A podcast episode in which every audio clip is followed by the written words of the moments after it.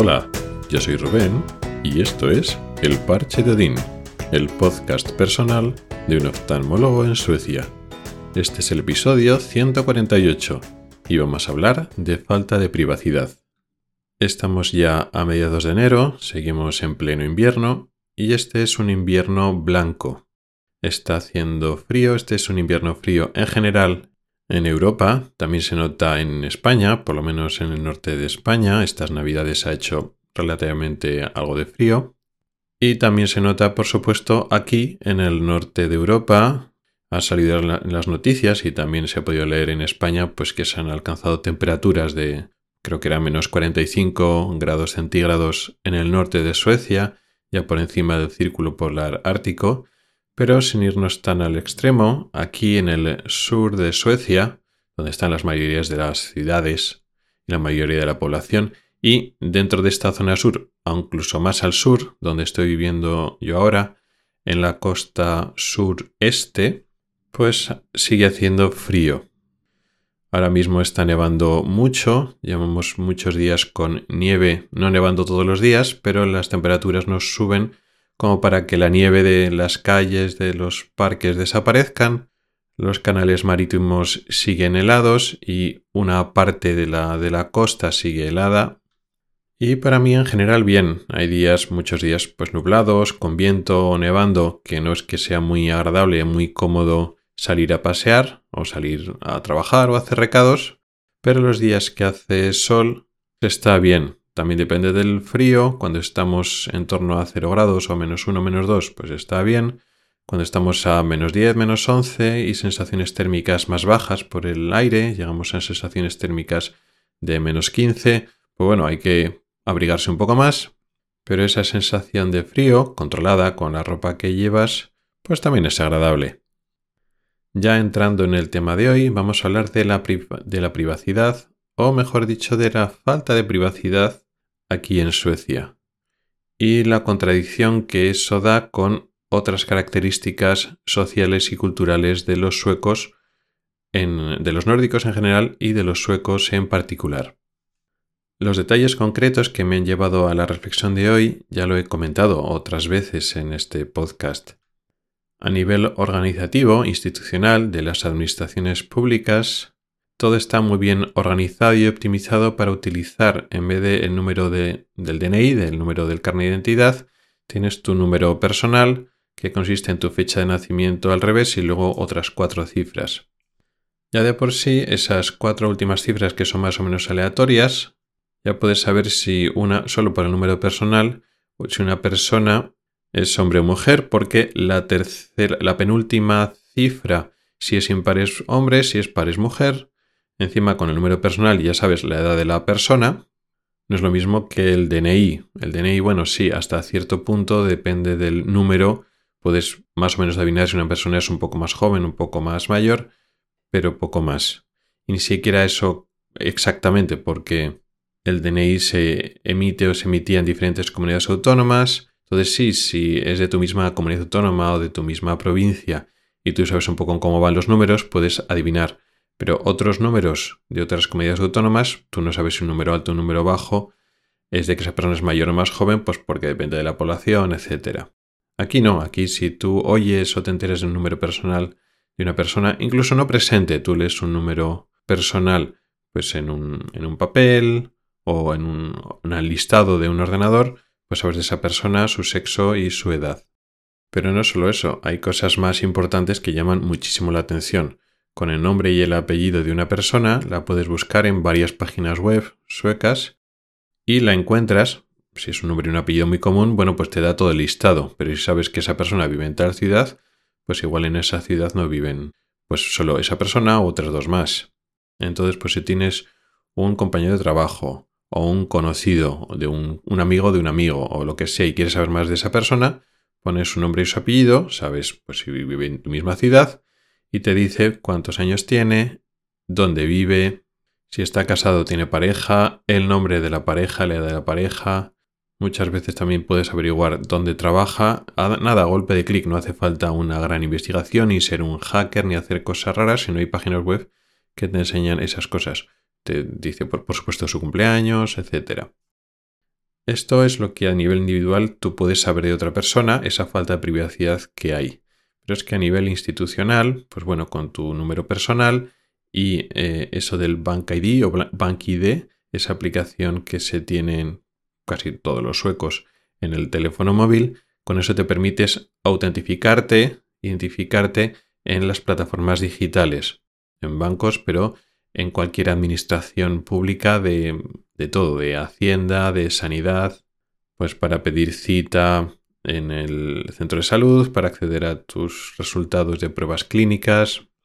Todo eso funciona con el BankID y eso significa eso, que es tu número personal el que no solo lo organizan Hacienda, por ejemplo, sino todas las administraciones públicas, pues digamos van compartiendo esos datos. Súper cómodo para hacer trámites, mucho más cómodo que lo que se puede hacer en España, aunque España está avanzando mucho en ese sentido. Pero además lo comparten otras entidades privadas. Tú vas a contratar un seguro, pues lo mismo con el BankID. Vas a pedir cita en el taller de un coche, lo mismo con el BankID. Entonces, claro, que haya solo un número que te relacione y junte todas tus actividades de cualquier cosa que puedas pensar y todo en sistemas informatizados, aquí no voy a decir todo, pero casi todo está informatizado, y claro, no es como eso, por, el, por seguir con el ejemplo del taller que fui el otro día a hacer una revisión del coche. Pues en España, pues sí, también tendrán su base de datos informatizada. Y sí, pues igual utilizan el DNI, por ejemplo. Pero pueden utilizarlo, no es obligatorio, o no sé si tú tienes la obligación de darlo. Pero en cualquier caso, funcionan con sus propias bases de datos más o menos individualizadas. Otra cosa es que luego después el taller sea una franquicia y esa base de datos sea generalizada, sea más global para esa misma franquicia.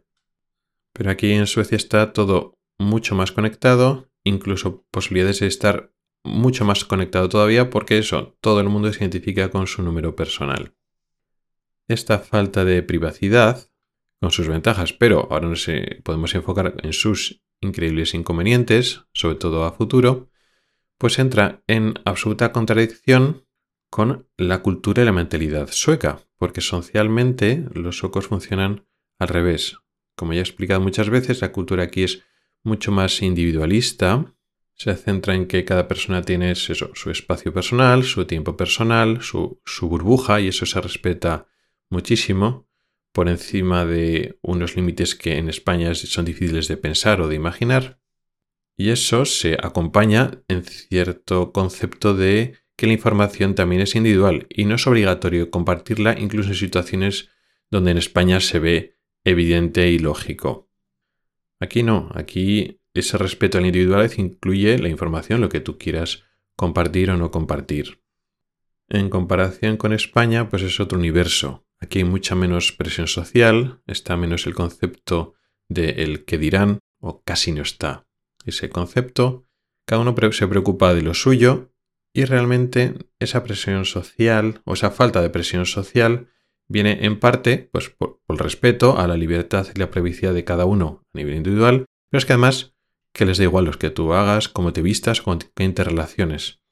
Esa tendencia de que en España un gran número de personas viven en parte vigilando o mirando o cotillando lo que hacen los demás, aquí no voy a decir que no existe, y menos porque aquí pues, es un crisol cultural, porque aquí hay muchos inmigrantes, muchas personas incluso de primera o segunda generaciones de, que han venido de otros, de otros países, ya no son España, hay muchos países del sur de Europa, incluso pues de Oriente Próximo o más lejos, que, tienen, que son más sociales y que ejercen más o menos presión social hasta cierto punto. Pero bueno, son grupos que no tienen por qué ser en general mayoritarios y según se van integrando en la cultura sueca, aquí hay, no voy a decir nada, pero hay mucha menos presión social. Aquí un poco la norma es respetarse a cada uno, su individualidad y eso también incluye la privacidad, lo que tú hagas, lo que tú con tu vida, mientras respetes a los demás, pues es que no, no importa como decía antes, hasta extremos sorprendentes en España.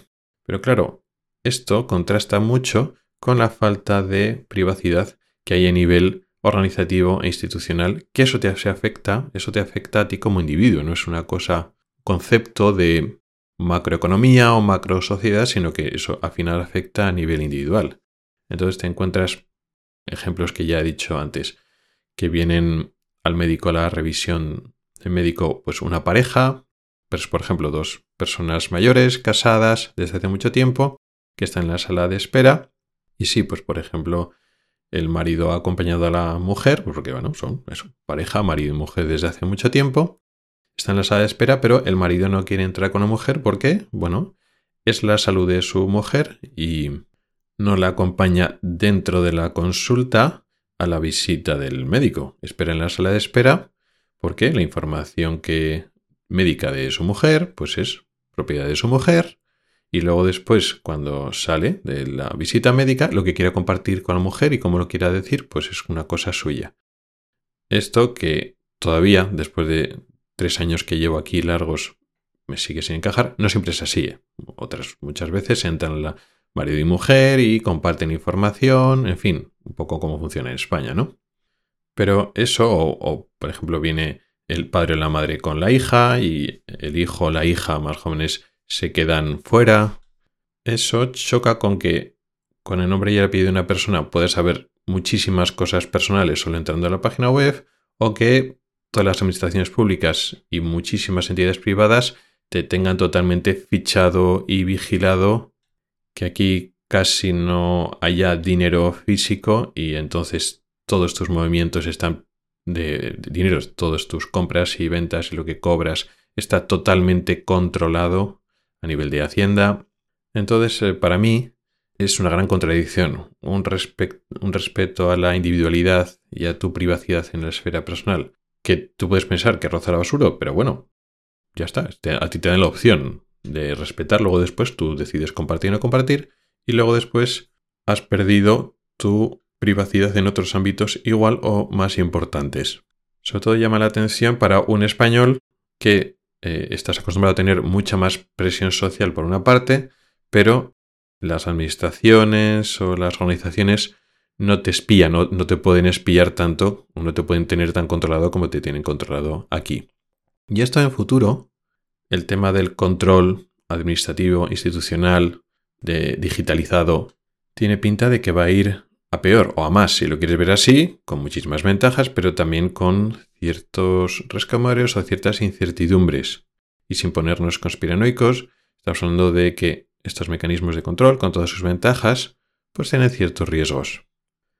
Lo del tema del euro digital, que quieren implantar la Unión Europea pues de aquí a unos años, y otras medidas que los ciudadanos de pie nos enteramos menos. Y en este contexto de avanzar hacia un control estricto de la población, pues Suecia está en desventaja. Por una parte, por lo que ya tiene andado y avanzado con respecto a otros países, y además porque la población parece que tiene tendencia a aceptar estos cambios, tiene más tendencia, ve las ventajas y no se pone tan conspiranoico, pues como una parte de los españoles, con, con o sin razón, de decir, oye, ¿de qué vamos, no? O quizá me equivoque, quizá estamos pensando que los suecos son muy mansos para lo que le quieren hacer, pero bueno, como expliqué en varios, hace unos pocos episodios, pues cuando le buscan las cosquillas, como con el problema que tuvieron con Tesla y el modelo americano que les querían imponer, pues cuando se levantan a luchar contra algo, la verdad es que son muy eficaces, a veces más eficaces que los españoles, que protestamos, criticamos, pero nos organizamos para luchar contra algo que no nos conviene. Entonces, bueno, no lo sé. Quizá los suecos me den unas sorpresas y llega un momento dado que sigan estas medidas de mayor control, pues desde Europa y Suecia siempre ha sido uno de los defensores de eso, pues igual en un momento dado se les cruza el cable y decir, sí, sí, todas las ventajas que nos da esa forma global de compartir cierta información entre administraciones y empresas está bien hasta cierto punto y entonces llega, llega un momento dado de que quieran defender unas limitaciones. No lo sé.